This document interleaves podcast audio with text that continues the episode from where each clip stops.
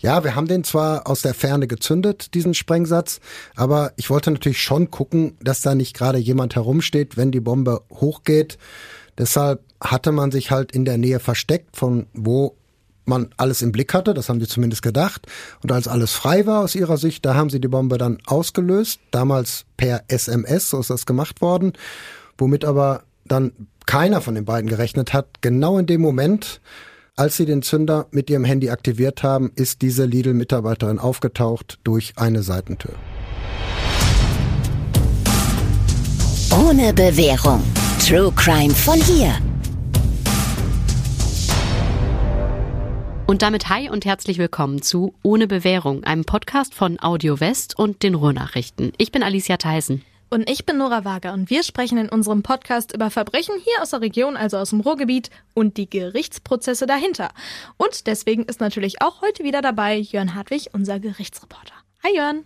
Hallo Nora, hallo Alicia. Hi. Und heute sprechen wir über einen Fall, über den wir wirklich jahrelang fast gar nichts wussten. Also es war einfach nichts bekannt, weil eigentlich ist wirklich alles im Verborgenen abgelaufen. Die einzigen wirklichen Eingeweihten waren damals Polizei und Staatsanwaltschaft. Ja, es geht um die Erpressung des Lebensmitteldiscounters Lidl. Das war zwischen 2012 und 2016 hier bei uns im Ruhrgebiet. Damals sind an drei Filialen selbstgebaute Rohrbomben explodiert, was man am Ende natürlich über die Medien auch mitbekommen hat. Aber es war eigentlich nie so richtig klar, was wirklich dahinter steckt. Das hat sich dann erst geändert, als im Januar 2017 am Bochumer Landgericht der Prozess gegen die Täter begonnen hat, über den du ja auch berichtet hast. Angeklagt waren damals ein 48 Jahre alter Mann und seine sechs Jahre ältere Partnerin. Beide aus Gelsenkirchen. Und die sind dann im März 2017 zu jeweils zehn Jahren Haft verurteilt worden. Und zwar wegen Mordversuchs, wegen Erpressung und wegen Herbeiführung einer Sprengstoffexplosion. Also wirklich starker Tobak. Obwohl die beiden eigentlich immer gesagt haben, dass sie auf keinen Fall wollten, dass Menschen verletzt werden bei diesen Bombenattentaten oder sogar getötet werden. Richter Josef Große-Feldhaus, der damals den Prozess am Bochumer Landgericht geleitet hat, der wollte da auch gar nicht so richtig widersprechen beim Urteil. Er hat nämlich gesagt, stimmt, die beiden, die haben sicher nie beabsichtigt, Menschen zu töten. Aber wenn es passiert wäre, dann wäre ihnen das egal gewesen. Wörtlich hat er damals gesagt, der Tod eines oder mehrerer Menschen war ihm gleichgültig. Genauso hat er sich ausgedrückt. Ja, die Angeklagten hatten ja auch gleich drei Rohrbomben gebaut, die dann vor verschiedenen Lidl-Filialen explodiert sind. Die erste in der Nacht auf den 23. Oktober 2012 in Bochum-Wattenscheid. Die zweite, das war dann im gleichen Jahr noch am 14. Dezember in Bottrop. Und das war immer so um 1 Uhr rum. Die Geschäftsleitung ist nach der ersten Bombe auch erstmal von nichts Großem ausgegangen, sondern einfach nur von Sachbeschädigung, also ein bisschen Vandalismus, weil es mitten in der Nacht war und es ist auch nicht wirklich viel passiert. Also da ist ein bisschen Putz von der Wand abgegangen und der Rahmen eines Schaufensters ist beschädigt worden. Und bei der zweiten Bombe ist die Schaufensterscheibe dann aber schon gesplittert, da war also schon mehr Wucht dahinter. Und bei der dritten Explosion, die war dann am 15. April 2016 in Herten, also vier Jahre nach den anderen beiden Bomben, da ist ja dann erstmals auch eine Frau verletzt worden. Ja, das war eine Mitarbeiterin von Lidl, die einfach nur mal kurz aus dem Laden herausgekommen ist, weil sie nach den beiden Pfandautomaten gucken wollte, die da draußen standen. Wir kennen das ja unter so einem extra Unterstand, da waren die im Laden, da muss irgendwie ein Signal aufgetaucht sein, dass einer der Automaten nicht richtig funktioniert und da wollte sie mal kurz nachgucken und als sie dann rauskam, ist genau in dem Moment die Bombe dann hochgegangen. Das war dann übrigens kurz nach neun, also morgens. Die Frau hatte damals großes Glück gehabt. Sie hat zwar ein Knalltrauma erlitten und hat auch erstmal fast nichts mehr gehört, aber sie ist ansonsten tatsächlich nur leicht verletzt worden. Und zwar durch einen Teil der Rohrbombe selbst. Das Teil hat sie dann gegen den Oberschenkel bekommen und es hat zum Glück nur eine Prellung hinterlassen. Ja, das war aber einfach nur Zufall und wie du schon gesagt hast, auch Riesenglück. Die Detonation, die war nämlich so stark, dass der Mülleimer, der war aus Metall, damals komplett zerrissen worden ist, dass die Wandfliesen abgesprengt worden sind. Einer der Metallsplitter von dieser Mülltonne, der ist sogar durch das Dach geflogen von diesem Unterstand. Und ähm, ja, man kann sich ja fast ausmalen, was passiert wäre, wenn dieses Teil nicht nach oben geschossen wäre, sondern irgendwie seitwärts. Außerdem hatten die Täter bei dieser Bombe auch Gas mit eingebaut, da war eine Gaskartusche drin. Da ist aber zum Glück was schief gegangen. Da ist also nicht jetzt das Gas-Luft-Gemisch, was sich da hätte bilden können, explodiert. Dann wäre nämlich wahrscheinlich der ganze Unterstand in die Luft geflogen. Und die Splitter wären überall verteilt worden. Das ist aber nicht passiert. Das Gas ist ausgelaufen und dann einfach nur abgebrannt. Also echt Glück. Ja, vor allem, weil die Mitarbeiterin ja wirklich dann in der Nähe stand. Also die Angst, die kam wahrscheinlich dann erst später, aber ich kann mir schon vorstellen, dass das voll der Schock war, auch wenn sie jetzt nicht besonders schwer verletzt worden ist. Also wenn wegen mir so eine Bombe explodieren würde, dann würde ich das mit Sicherheit mein Leben lang nicht vergessen, weil ich glaube, so wie du gesagt hast, das ist ein Riesenschock und der kommt dann auch. Ich würde wahrscheinlich auch um jeden Papierkorb einen Bogen machen, der auf meinem Weg liegt. Auch wenn das natürlich ziemlich unpraktisch ist, wenn man mal was wegschmeißen möchte. Und ja, weil man natürlich auch weiß, das funktioniert nicht, in, vor allen Dingen nicht in Städten, weil da ja überall Papierkörbe stehen. Aber ich glaube schon, dass das echt im Kopf drin bleibt. Aber lasst uns mal ganz von vorne anfangen, denn zwischen den Taten lag ja schon relativ viel Zeit. Und angefangen hat das Ganze Ende 2012. Gleichzeitig sind damals dann auch die ersten Erpresserschreiben bei Lidl eingegangen. Die damals noch unbekannten Täter haben dabei auch eine ordentliche Summe gefordert, nämlich 10 Millionen Euro. Das ist ja schon nicht wenig. Damit kann man ja eigentlich ganz gut leben, nicht wahr? Bestimmt. Deshalb spiele ich ja auch Lotto und träume immer davon, dass ich mal gewinne, aber ähm, klappt irgendwie nicht. Ist auch gut so, dann bleibst du uns noch ein bisschen erhalten. Was hatten die Angeklagten denn äh, mit den Millionen vor? Ja, sie wollten sich ein Haus in Spanien kaufen und dann so ein bisschen Luxus. Ähm, gut, hm, ne? klingt gut. Ja, klingt gut. Haben wir auch gedacht, Haus in Spanien, bisschen Luxus, zusammen alt werden, das waren so die Ideen, die sie im Kopf hatten.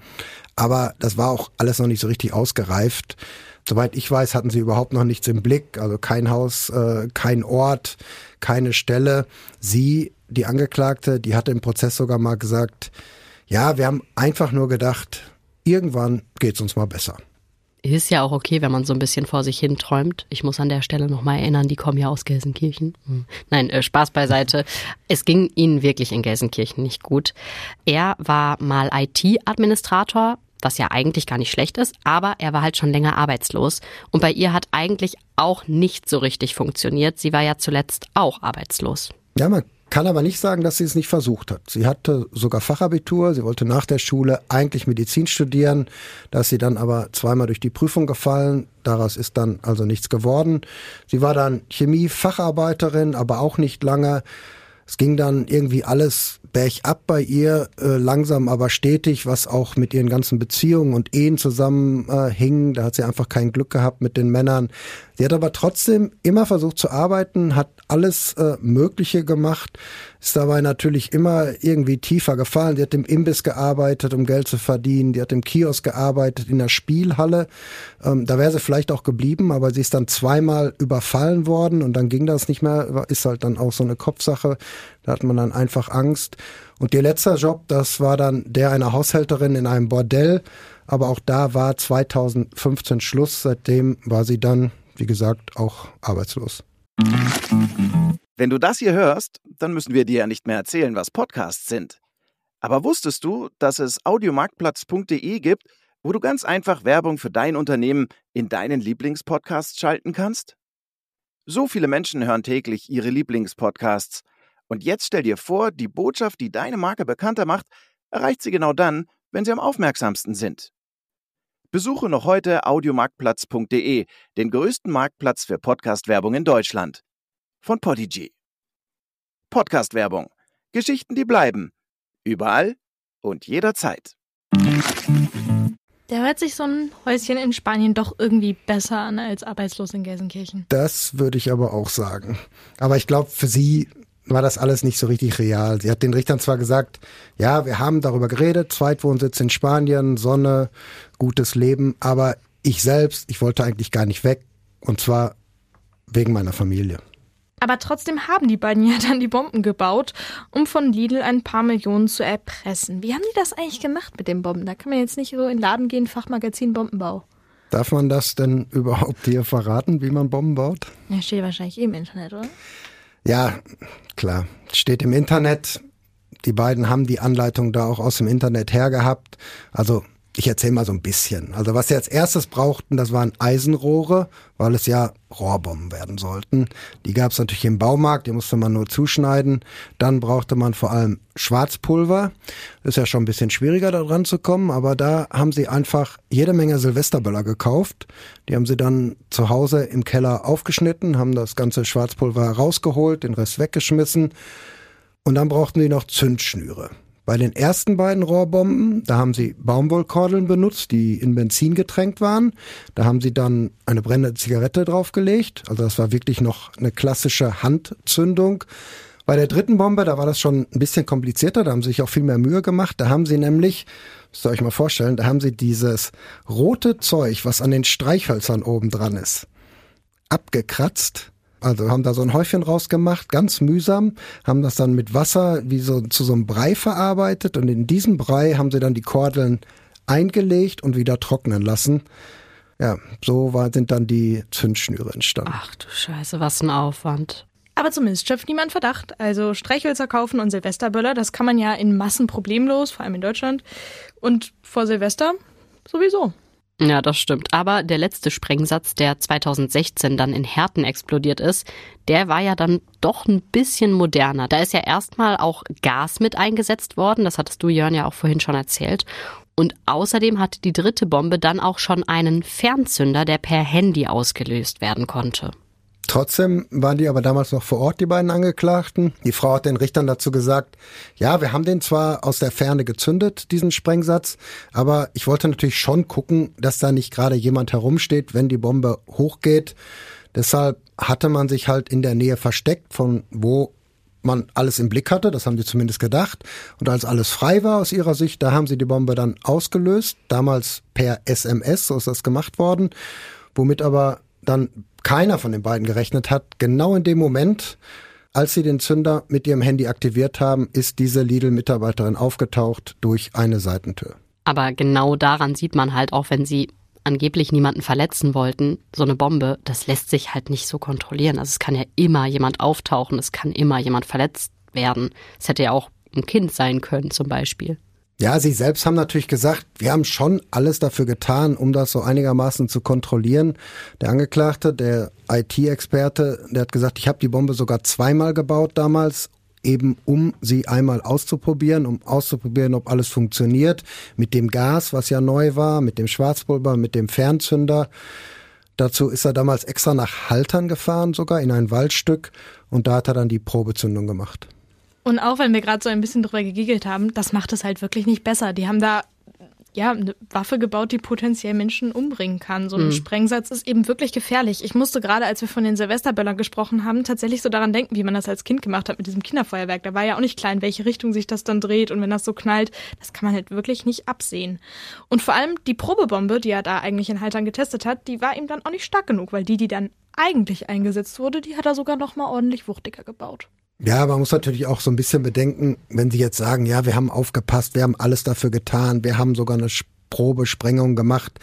Was so Angeklagte im Prozess erzählen, das muss ja auch nicht immer stimmen. Sie müssen ja nicht wie Zeugen die Wahrheit sagen, sie können ja einfach erzählen, was sie wollen. Es gibt nämlich auch so ein paar andere Sätze, die der 48-Jährige damals seiner Partnerin gesagt haben soll, als alles losging mit dieser Erpressung, mit diesen Bombensprengungen. Das waren nämlich so Sätze wie, ist mir völlig egal, wenn einer drauf geht oder wir müssen da mit Brutalität ran. Menschenleben dürfen für uns keine Rolle spielen. Und das hört sich dann eben doch schon eher sehr eiskalt an. Lidl hat das ja auch total ernst genommen. Der Discounter, der hat nach den ersten beiden Explosionen in Wattenscheid und in Bottrop etwas mehr als eine Million Euro auf ein Konto bei einer Bank gezahlt, für das nur die beiden Angeklagten verfügungsberechtigt waren, also nur sie konnten auf das Geld zugreifen. So war das nämlich genau in diesen Erpresserschreiben gefordert worden. War auch eigentlich alles wirklich durchdacht, weil von diesem Konto hätten die Angeklagten dann jeden Tag per Online-Banking bis zu 10.000 Euro auf andere Konten weiterüberweisen können. Aber das haben sie ja nicht gemacht. Warum eigentlich nicht? Weil sie sich einfach nicht getraut haben. Sie hm. haben einfach Angst gehabt, dass sie auffliegen. Sie haben den ganzen ja, ist wahrscheinlich so ein bisschen Paranoia auch. Ne? Man hat das Geld jetzt, kann zugreifen, aber irgendwie traut man sich dann doch nicht. Sie haben aber immer wieder auf das Konto geguckt. Sie haben immer wieder neue Prepaid-Handys gehabt mit neuen SIM-Karten und sie hatten auch die Tanz von Lidl und äh, die haben sie auch benutzt, so dass sie das Konto genau im Auge behalten konnten. Im Prozess war mal die Rede davon, dass sie insgesamt 60 Mal auf dieses Konto geguckt haben. Aber sie haben halt diese Million, die da am Ende drauf war, nicht angerührt. Eigentlich wollten sie das Geld natürlich weiterschieben auf ein Konto im Ausland aber ja, haben sie dann nicht gemacht. Ja, aber das ist ja oft so. Die Geldübergaben sind bei Erpressungen immer das absolut Schwierigste, das Riskanteste. Hier war er zwar jetzt IT-Experte, aber er hat ja auch total Angst gehabt, dass er irgendwas übersehen hat und dann vielleicht doch rauskommt, wer dieses Geld jetzt am Ende doch wohin irgendwie weitergeleitet hat. Aber obwohl sie jetzt so viel Geld hatten, war ihnen das ja eigentlich nicht genug, denn Lidl hat ja auch nur eine Million gezahlt und nicht die zehn, die die Angeklagten eigentlich gefordert hatten. Worauf sie in ihren Erpresserschreiben ja auch zwischendurch, also nach der zweiten und der dritten Explosion, immer wieder hingewiesen haben. Verbunden mit immer neuen Drogen natürlich. Interessant war übrigens auch, wie die Erpresser damals unterschrieben haben, um äh, Lidl und auch die Polizei in die Irre zu führen. Am Anfang war als Absender nämlich immer eine jüdische Volksgruppe aufgeführt, Abkürzung JV. Die gab es aber natürlich nicht, das war frei erfunden. Alles mit dem Ziel, bloß von sich abzulenken. Und später waren die Erpresserschreiben dann mit Mr. X unterschrieben. Also ganz mysteriös. Das erinnert mich jetzt ein bisschen an Scotland Yard, aber auch wenn das irgendwie so fast schon lustig klingt hier von wegen Mr. X, es ist halt, wie wir ja gerade schon gesagt haben, schon ein Fall, wo man auch Angst haben musste, wo bestimmt auch Lidl Angst hatte, weil es hätten ja Menschen verletzt oder auch sterben können. Damit ist ja auch eindeutig gedroht worden damals. Es, äh, in den Schreiben stand, dass auch unschuldige Menschen sterben können. In einer der Mails, die bei Lidl damals eingegangen sind, da stand zum Beispiel, dass man fünf Filialen im europäischen Ausland im Auge hat, dass man da Sprengsätze platzieren will, wenn nicht gezahlt wird. Und zwar nicht nachts, sondern während der Geschäftszeit. Aber tatsächlich ist nach den ersten beiden Anschlägen lange Zeit erstmal gar nichts passiert. Die haben nämlich gewartet und das hat sich erst wieder alles ja, in Gang gesetzt, als die Angeklagten plötzlich wirklich in Geldnot gekommen sind. Ja, das ist dann passiert, ähm, weil die 54-Jährige, die hat sich nämlich Geld geliehen, um einen gebrauchten Mercedes zu kaufen, obwohl sie selbst gar keinen Führerschein hatte. Aber sie hm. hat den dann wahrscheinlich für ihren Partner gekauft. Aber die Schulden die konnte sie dann nicht zurückzahlen, weil das war nämlich genau die Zeit, als sie dann auch ihren Job in dem Bordell, ihren Haushälterjob da verloren hatte, 2015.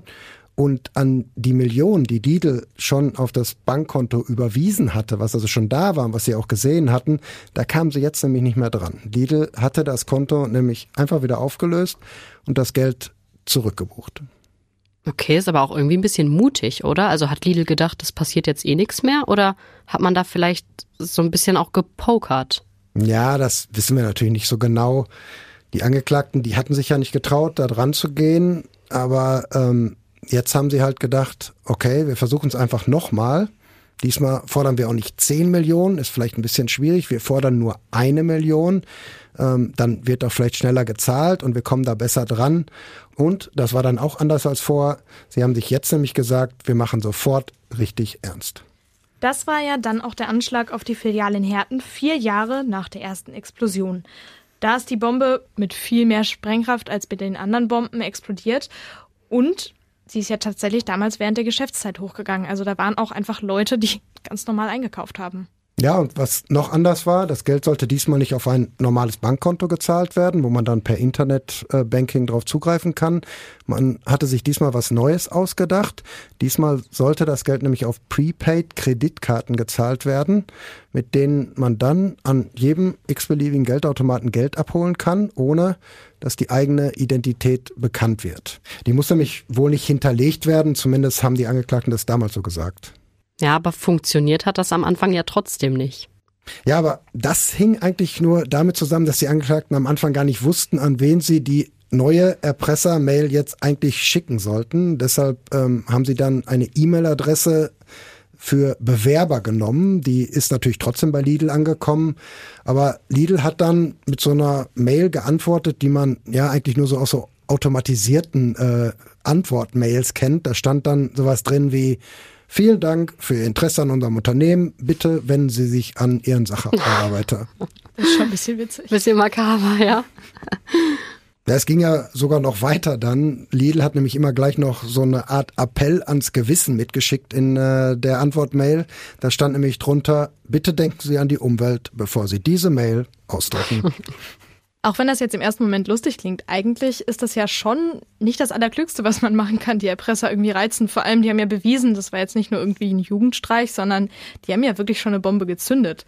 War das denn Absicht? Ja, ähm, es war Absicht, auf jeden Fall war alles mit der Polizei besprochen. So ist das zumindest im Prozess gesagt worden. Man wollte einfach auf Zeit spielen. Das war das, was dahinter gesteckt ist. Und deshalb hat man halt ähm, diese Mails geschickt. Es ging dann ja noch weiter. Die Angeklagten haben ja dann auf diese erste Abfuhr quasi reagiert, haben eine neue E-Mail-Adresse benutzt und da kam aber dann auch wieder eine Antwort ähm, zurück, mit der sie natürlich überhaupt nichts anfangen konnten. Da stand nämlich, leider konnten wir Ihre Mail nicht zuordnen, den Anhang nicht öffnen. Schicken Sie uns Ihr Anliegen bitte noch einmal, diesmal als PDF. Also man sieht schon, das war, Lidl wusste natürlich ganz genau, was da gekommen ist und äh, die Polizei auch, aber man wollte auf Zeit spielen, vielleicht auch ja, um, um ein bisschen mehr Zeit zu haben, um mal rauszukriegen, wo die stecken, von wo die vielleicht die Mails absenden. Aber schon auch riskant, oder nicht? Ja, auf jeden Fall. Und die Reaktion war ja dann auch so. Die Angeklagten waren nämlich total sauer. Ihre nächste Mail, die fing nämlich da mit dem Satz an, Sie erkennen die Sachlage wohl nicht. Und am Ende stand, zahlen Sie oder sterben Sie. Und dann hat Lidl ja auch gezahlt. Ja, genau. Und zwar auf diese Prepaid-Kreditkarten, die die Angeklagten da angegeben hatten, aber nicht die Million, die sie gefordert hatten, sondern immer nur kleine Beträge in gewissen Abständen. Und da haben die Angeklagten ja dann auch erstmals zugegriffen. Sie haben sich an diesem Geld bedient. Die haben an mehreren Tagen an verschiedenen Geldautomaten insgesamt 1800 Euro abgehoben und zwar immer in so 300 Euro Schritten. Warum 300 Euro? Also hätte man da nicht irgendwie auch mehr abheben können? Ja, hätte man schon, aber sie wussten das einfach nicht. Sie sind davon ausgegangen, dass bei 300 Euro pro Tag Schluss ist, was dann aus ihrer Sicht natürlich echt eine mühsame Sache geworden wäre. Die Angeklagten wollten von Lidl ja eine Million. Das heißt, selbst wenn sie jeden Tag 300 Euro abgehoben hätten, hätte es rund neun Jahre gedauert, bis sie die ganze Million im Portemonnaie gehabt hätten. Hast du selber ausgerechnet? Habe ich nachgerechnet. Ganz alleine. ja, das wurde im äh, wurde im Prozess so gesagt und äh, ich habe dann aber das nochmal nachgerechnet, weil ich dachte, nachher stimmt das nicht.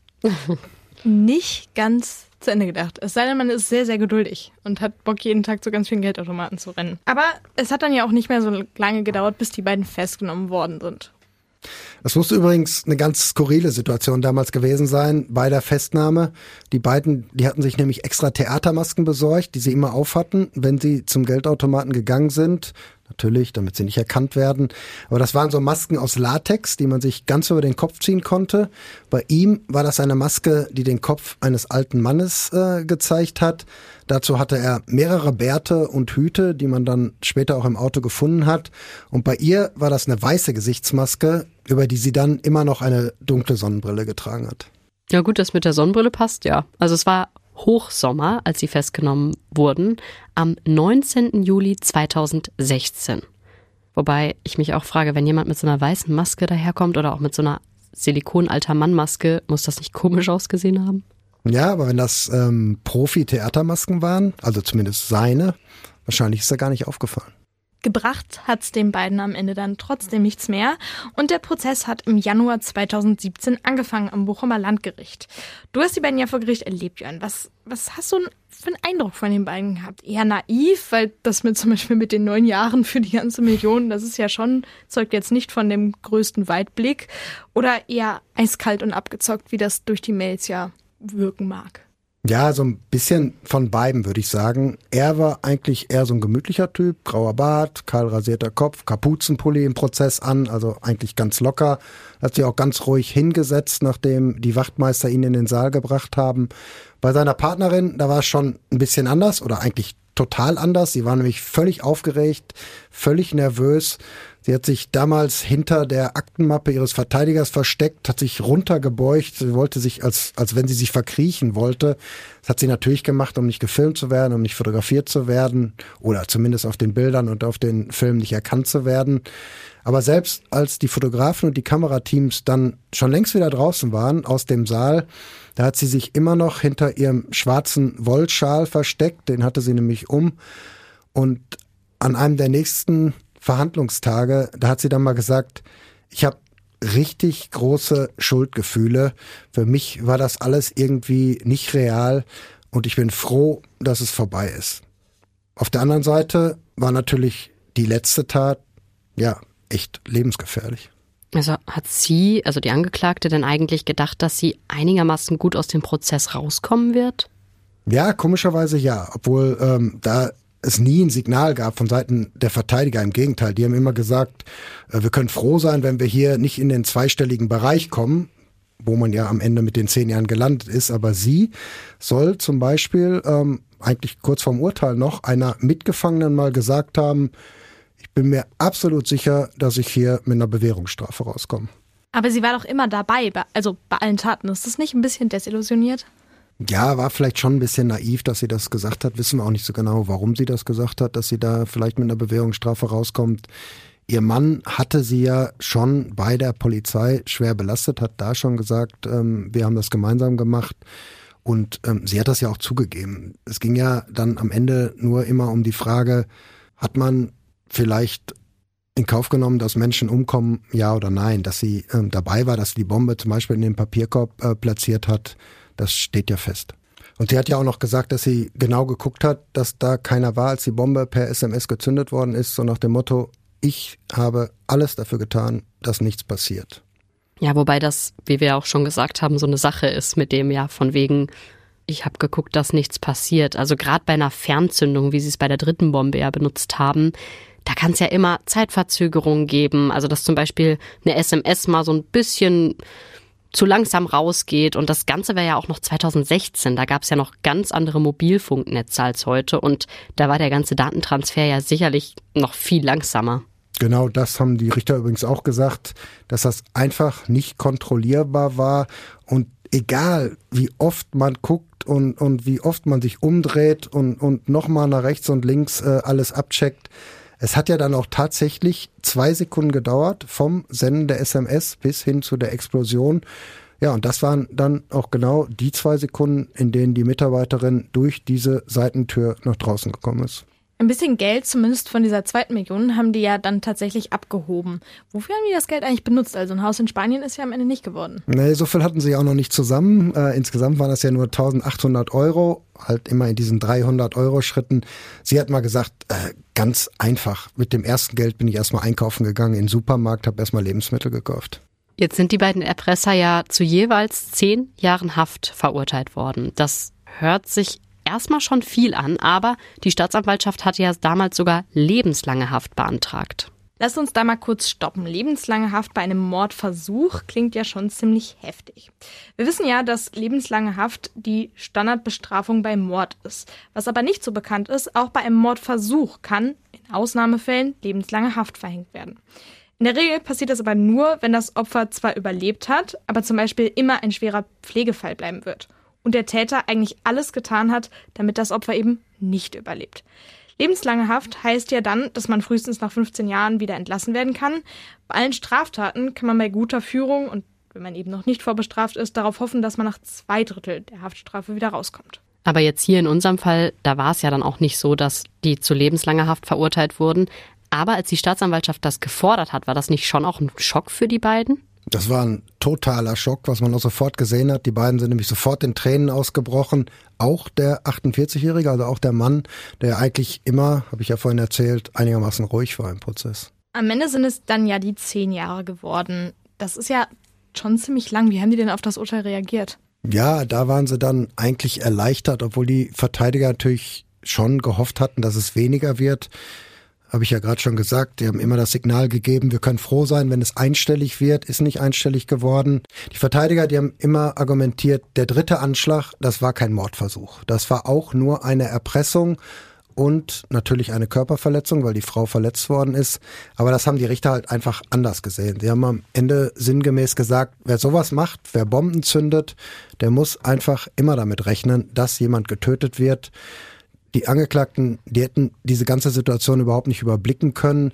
Sie hätten überhaupt nicht ähm, kalkulieren können, was alles passieren kann. Und deshalb hätten sie den Mord dann auch billigend in Kauf genommen. Das ist ein bisschen ähm, sperrige Formulierung vielleicht, aber so heißt das im Juristendeutsch. Wisst ihr, an wen die beiden mich ein bisschen erinnern oder der ganze Fall erinnert mich ein bisschen an unseren aller, allerersten Fall, zumindest mhm. an den ersten Fall des Podcasts, der war dann allerdings mit Martin. Sorry, Jörn. Ähm, das war der Anschlag auf den BVB, auf den Bus und die Mannschaft. Das war ja genauso unkalkulierbar und auch so, ja, eiskalt in Kauf genommen. Ich muss die ganze Zeit an diesen Fall denken. Es ist sehr ähnlich, so vom, von der Argumentation. Und der hatte ja dann auch nicht lebenslang bekommen, aber 14 Jahre Haft immerhin. Aber hätte denn jetzt gerade dieser IT-Techniker nicht schon härter bestraft werden müssen als die 10 Jahre? Also er war ja doch schließlich der, der die Bomben gebaut hat, der sie in dem Wald dann in Haltern sogar noch ausprobiert hat und der auch die Erpresserbriefe geschrieben hat. Er war doch dieser Mr. X. Klar, das stimmt natürlich. Er hätte auch härter bestraft äh, werden können. Er wäre wahrscheinlich auch härter bestraft worden. Aber die Richter in Bochum, die haben ihn am Ende als Kronzeugen eingestuft. Ähm, das kennt man eigentlich nur so aus dem organisierten Verbrechen, wenn einer alle anderen verpfeift und damit so einen ganzen Fall aufklärt. Aber hier war es eigentlich auch so. Er hat nämlich nicht nur sich selbst belastet, sondern er hat auch seine Partnerin mit reingerissen, die er übrigens heiraten wollte, wenn sie nicht festgenommen worden wären. Jetzt wohl nicht mehr. Jetzt wahrscheinlich nicht mehr. Sie wollte auch, glaube ich, schon im Prozess nichts mehr von ihm wissen. Ähm, Komisch. Weil sie ja immer, ja, weil sie ja immer meint, er hätte sie reingerissen. Hat er dann ja auch durch seine Aussage. Ähm, aber die Richter haben damals gesagt, gegen sie, also gegen die 54-Jährige, hatte man eigentlich ähm, überhaupt nichts in der Hand oder nicht viel in der Hand. Deshalb wäre es echt schwierig geworden, sie überhaupt zu verurteilen. Aber weil ihr Partner dann gesagt hat, wir beide, wir haben alles zusammen gemacht, hing sie am Ende natürlich auch mit voll drin. Und das hat man ihm einfach hoch angerechnet. Deshalb ist er nicht härter bestraft worden als sie. Deshalb haben beide diese zehn Jahre gekriegt. Also es lohnt sich schon ordentlich, wenn man kooperiert. Auf jeden Fall. Das hören wir ja immer wieder im Gericht. Das wird auch Angeklagten immer wieder gesagt. Trotzdem machen es nicht alle, weil manche einfach Angst haben und sich dann denken, ich sitze lieber ein paar Jahre länger im Gefängnis, als dass ich jetzt jemand verpfeife und dann mein Leben lang Angst haben muss und nicht mehr ruhig schlafen kann. Obwohl es natürlich jetzt aus juristischer und moralischer Sicht völlig korrekt ist, dass die Frau genauso bestraft worden ist wie er und auch sitzt, das ist ja schon der Partnerin gegenüber ganz schön krass, die dann wirklich so mit reinzureiten, einfach um selber eben nicht so lange zu sitzen. Also das ist hm, schon ein heftiger Vertrauensbruch auch. Man weiß natürlich nie so richtig, was den Leuten dann durch den Kopf geht. Klar, er hätte sie, also zumindest wir wussten das ja im Vorfeld nicht so, aber zumindest nach dem, was die Richter dann im Urteil gesagt haben, hätte er sie wohl raushalten können. Er hätte alles auf äh, seine Kappe nehmen können, aber hat er nicht gemacht. Ähm, entweder ja, weil er gedacht hat, äh, wir haben es zusammen gemacht und dafür gehe ich jetzt nicht alleine zehn Jahre oder bei guter Führung zwei Drittel davon ins Gefängnis. Ähm, wenn, dann baden wir diesen ganzen Mist auch gemeinsam aus. Das wird wahrscheinlich der Hauptgrund gewesen sein. Was ich irgendwie an diesem Fall so spannend finde, ist, dass der für mich immer so ein, weiß ich nicht, so ein Mysterium war. Also ja, ich wusste, da gab es mal eine Erpressung und irgendwas mit Bomben bei Lidl. Das war so mein Wissen, bevor wir wirklich diese Folge halt zusammen ja aufgearbeitet haben. Und ich glaube, das liegt so ein bisschen daran, dass es einfach über so eine lange Zeit passiert ist und dann auch so spät, wie wir das ja auch am Anfang gesagt haben, so spät erst die ganzen Informationen an die Öffentlichkeit gekommen sind. Also wirklich erst beim Prozess. Das ist ja auch was, was wir in der Pressearbeit öfter mal haben, dass man irgendwo passiert was, man hört was und dann fragt man natürlich bei der Polizei an, ey, yo, Pressestelle, was ist da passiert? Und manchmal kriegt man dann so nebulöse Antworten. Und ich glaube, nach dem Fall werde ich immer denken, steckt da mehr hinter? Ist es, ist es vielleicht ein großes Erpresserding? Aber es ist natürlich, es hat gute Gründe, dass die Polizei ja. nicht äh, alles äh, rausposaunt hat. Schließlich ermittlungstaktische Gründe heißt das dann immer. Wir ärgern uns da bei der Presse manchmal ein bisschen drüber, aber es hat natürlich die besten und richtigsten Absichten. Das steht natürlich auch immer in den Erpresserbriefen gleich drin. Und äh, hier war es ja genauso. Keine Polizei. Ähm, wir machen das alles so, sonst passiert mehr. Und ähm, ich habe ja schon gesagt, Lidl hat das echt ernst genommen.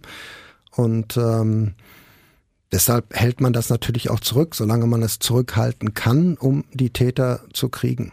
Was ich bei den Fällen immer krass finde, im Vergleich zu einigen anderen Fällen, die wir hier so besprechen, es ist echt wenig passiert. Ja, de facto schon. Es, Es wurde eine Frau, hat eine Prellung gehabt und einen Schock. Genau, und so viel ist gar nicht passiert. Aber das ist ja eben das Gute quasi, dass auch die Absicht bewertet wird und nicht Prellung und Knalltrauma, weil davon, ja, dafür kriegst du ja fast nichts. Beziehungsweise das Risiko, also die Absicht, aber das Risiko, dass du einfach, ja, wie es im Juristendeutsch so schön heißt, wie wir es gerade von Jörn gelernt haben, dass du billigend in Kauf nimmst, dass vielleicht Menschen verletzt werden oder sterben. Und in diesem Fall Merkmal Habgier ja auch auf jeden Fall erfüllt, Mordmerkmal Habgier. Ja, und Heimtücke, ne? weil man ja keiner damit rechnet.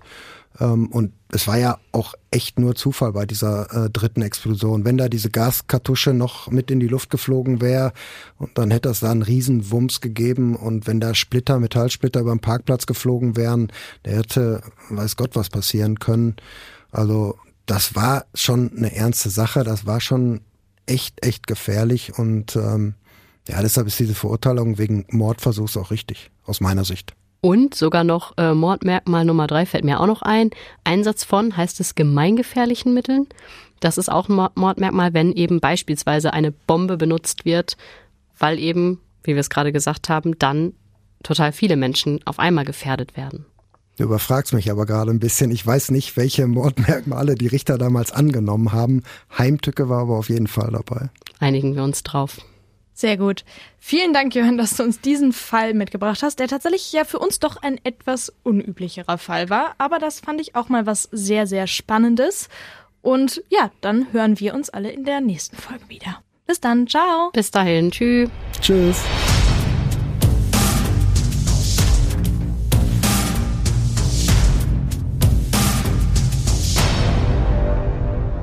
Und falls euch schon immer mal interessiert hat, wie wir eigentlich aufnehmen, wie das Studio aussieht und vielleicht auch, äh, wie wir so aussehen, ihr könnt uns gerne mal bei Instagram besuchen, bei Ohne Bewährung. Da gibt es ganz viel Behind-the-Scenes-Material. Da könnt ihr uns auch Fragen stellen und natürlich auch Fälle vorschlagen hier aus dem Ruhrgebiet, die Jörn und Martin vielleicht besucht haben. Deswegen schaut gerne mal vorbei und folgt uns natürlich.